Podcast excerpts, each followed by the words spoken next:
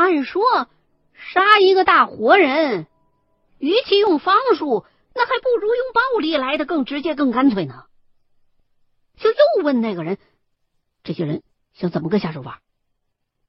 那人就很不屑的回答了我俩字儿：“压死。”哼，说实话，一听说是压死，我差点笑出声来，脑子里边立马就很不合时宜的出现了一幅奇特的画面：屋子里头其他人都跟烙饼似的叠在了一块儿，把我压在最底下。这他妈又不是拍动画片，怎么可能啊？不过，这个人一副认真的样子。让我不得不也跟着严肃了起来。于是我就问他能不能讲细些，我听不懂。那人看了一眼楼梯，现在这房子里的人，每个人背上都压着一个呢。一会儿到了时辰，这些东西都会跑到一个人的后背上了。我立刻下意识的回过头去。看了看自己的肩膀，什么都没有啊。不过也马上反应了过来，所谓压着人的东西，一定是人眼看不见的。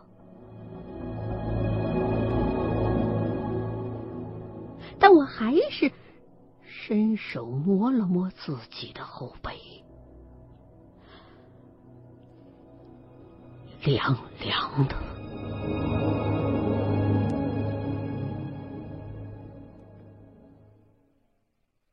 下我真有点害怕了。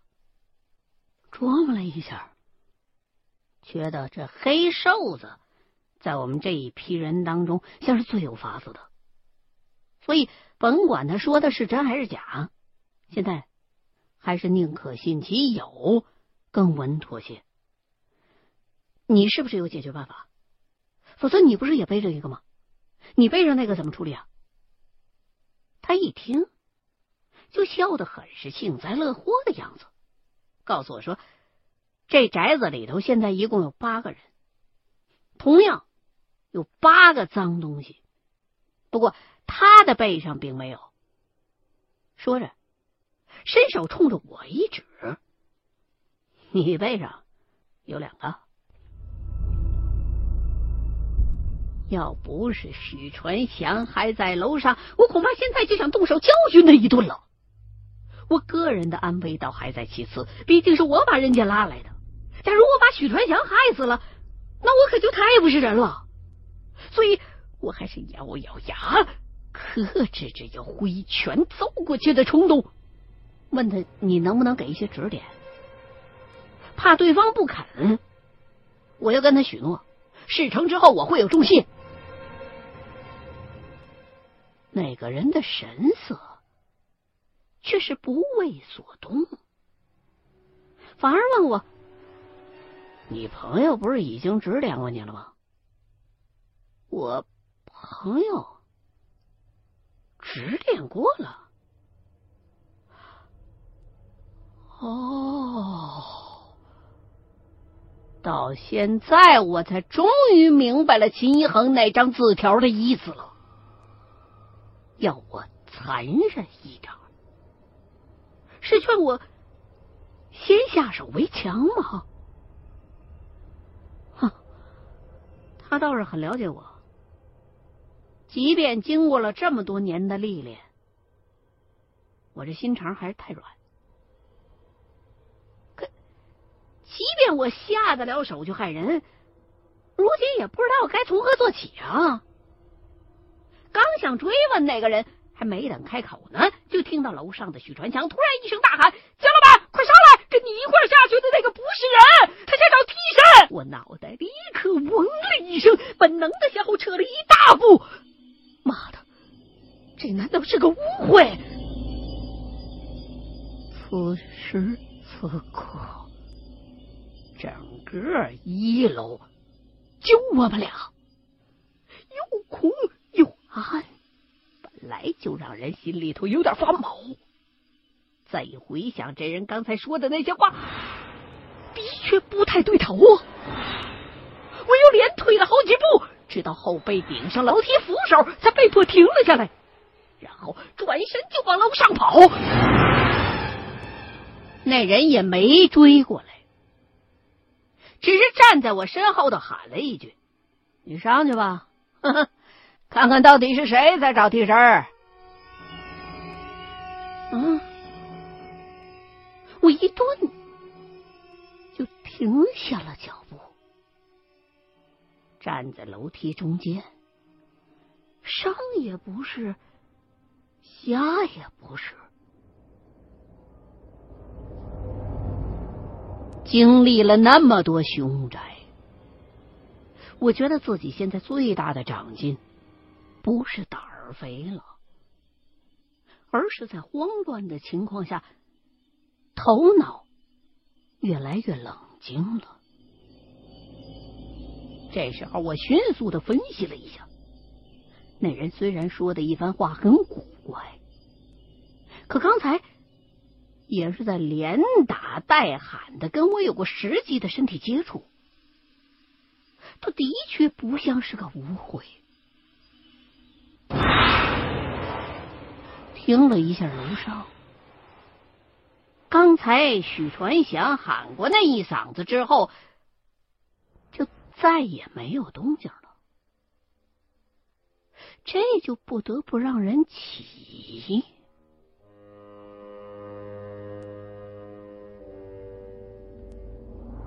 身后那人见我停下了，就又追了一句：“知道你朋友为什么要你残忍点了吧？如果你不照办的话。”没命的就会是你，我更犹豫了，权衡了一番，发现如果这人说的都是真的，那现在这房子里头最好对付的那个。可不就是我吗？如果许传祥真的是为了自保而算计我，也不是不可能。我们俩的关系虽然不算是雇佣，但也仅仅只是建立在金钱的基础之上。这，我又侧耳听了一听。楼上异常的安静，估计许传祥很有可能已经被别人给控制住了。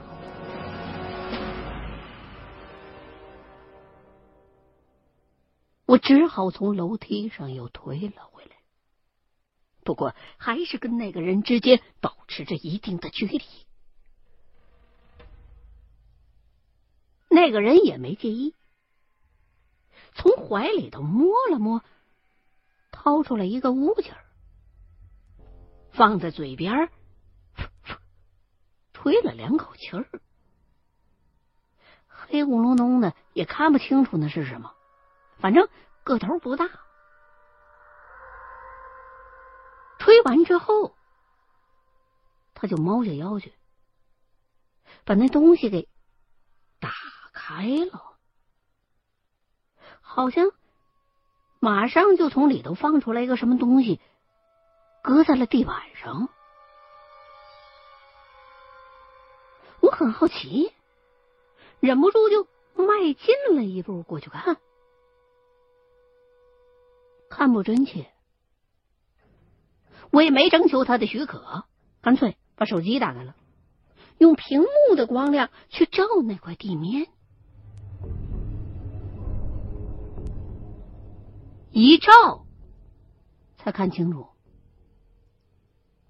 趴在地上的是个活物，应该是只蚂蚱或是蝈蝈之类的昆虫。不过这一只比它的同类大了不少，在地上东爬西爬，来回溜达了一会儿之后，就呆那儿不动了。黑瘦子就蹲下来，告诉我说：“现在还不是时候，咱不能就这么上去。什么时候见这只虫子往楼上跑了，才可以行动。”哦，我点了点头，然后伸手冲着那虫子指了一下：“这是干什么？”黑瘦子就比划了一个“嘘”的手势，警告我不能冲那虫子吹气儿。说这玩意儿跟你讲你也听不懂，如果你信我，就听我劝；不然的话，现在就想去楼上送死，我也不拦着您。说实话，我挺担心许传祥的。可是黑瘦子把话都说到这份上了，我虽然于心不忍，但还是咬了咬牙。冲他点了点头。此时，整幢宅子里头安静的，就像是只有我们两个人一样。这人说话的声音又刻意的放得很轻，我就也不敢大声说话了，盯着虫子。我就趁这功夫问他：“你是不是要在这宅子里边见什么人啊？那字条为什么会被送错了呢？”这人脸上就又现出了那副很欠揍的表情，然后回答我说：“你傻呀，不是告诉过你他们是故意送错的吗？为的就是想让我知道你也在这堆人里头，好他妈让老子干掉你。”要不是我见到了那个人，你他妈早就没命了。他这话说的，我又往后撤了一步，说：“妈的，这人哪儿像玩方术的呀？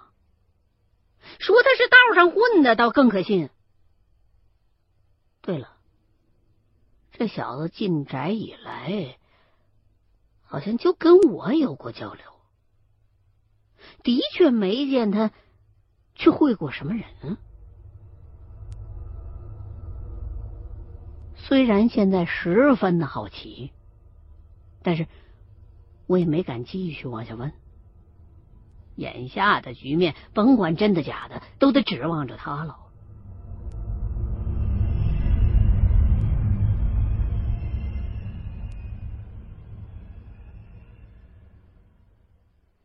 耗时间，让人特别想抽烟。可是呢，我又担心会熏着那虫子，就只好一直忍着。就这么的，等了足有十分钟，那虫子忽然之间就动起来了，一蹦老远，一眨眼的功夫就到了楼梯口那儿。那人立刻拉了我一把，随后就追了上去。我跟在他身后上了楼。刚一到二楼，用手机屏幕的光一扫，我就被惊得差点没从楼梯上又滚下去。楼梯口的地板上，衣服、裤子被扔的到处都是，却看不着一个人影。也不知道刚才这发生了什么，也没听见有动静啊！难道楼上的这伙人刚才悄悄的把自己个儿都扒光了？那黑瘦子一刻没停，跟着那只虫子继续往里跑。里面的房间我虽然没去过。但对以前那个宅子的记忆当中，那边应该是卧室，而且还是主卧。我也跑了过去，用光一扫，才发现这房间除了门之外的其他那三面墙上都挂了整面墙的镜子，所以猛一见镜子里头的我，还以为是谁也冲过来了呢，被吓了一跳，忍不住啊了一声。然后紧接着，前面的黑瘦子回身就是一脚，这一脚踹得我一个趔趄，直接摔到了门外头。妈的，这回我可真急眼了！他们都忍你一晚上了，老子跟你拼了！刚爬起来要冲进屋子里头去，就听哪个人在屋子里边冲我喊：“别看镜子，要是看见你自己背上的东西，你就完了。”他这么一喊，我还真没敢动。虽然人在门外，但还是能看见屋子里边的那些镜子。抬头瞅了那么一眼，我心里边顿时就是一凉。手机虽然已经被打掉了，可朦胧当中还是能够恍惚的看见，在我的肩膀后头，似乎还有一个脑袋。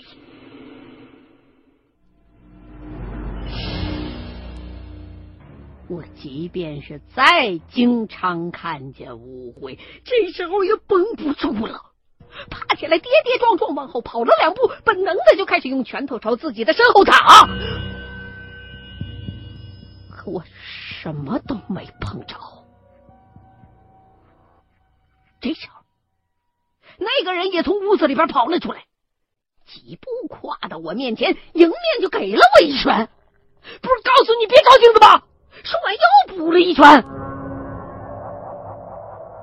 我本来就有点晕头转向的了。他这两拳打的我鼻血都飙出来了，眼泪直流，想还击，可根本看不清人在哪儿。那人打了两拳之后就没再继续，转身就从楼上追了下去，跑得特别快。等我擦了把脸想要还击的时候，人家已经跑到一楼了。妹的！这辈子除了我老爸，头一回有人敢这么打我，所以我不管不顾的也追了下去。直追出大门，跑进院子里。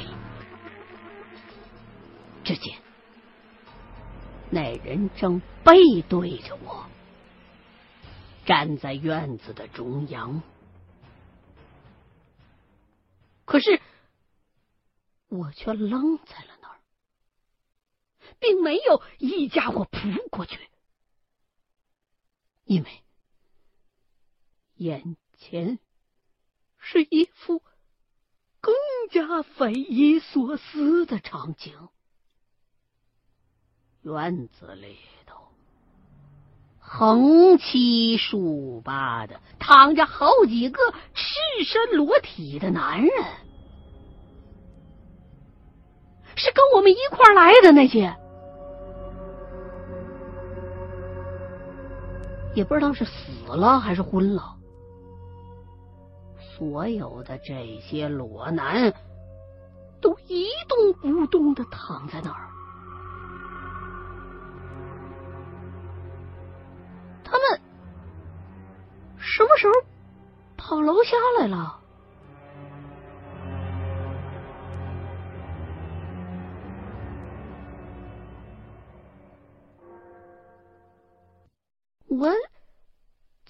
擦脸上的血。就开始在这些躺在地上的裸体男人当中寻找许传祥。可是有些人他脸儿是朝下的，一时之间也没找着他。我琢磨了一下，估计这些人应该是从窗户口跳下来的，否则我跟那黑瘦子一直守着那楼梯口呢。不可能没见着他们呢，但这事儿奇怪就奇怪在，即便这伙人是跳楼下来的，也应该能听见动静啊。他们怎么就能悄无声息的落在地上了呢？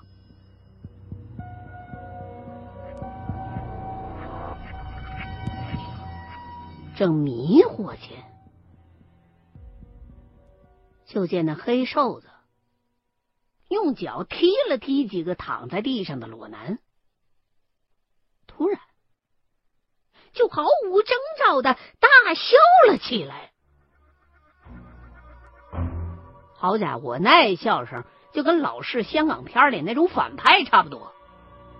反正我从来没见过哪个正常人这么笑过。然后他转过身来，冲我喊了一句：“哈哈哈哈哈！这下他妈有意思了。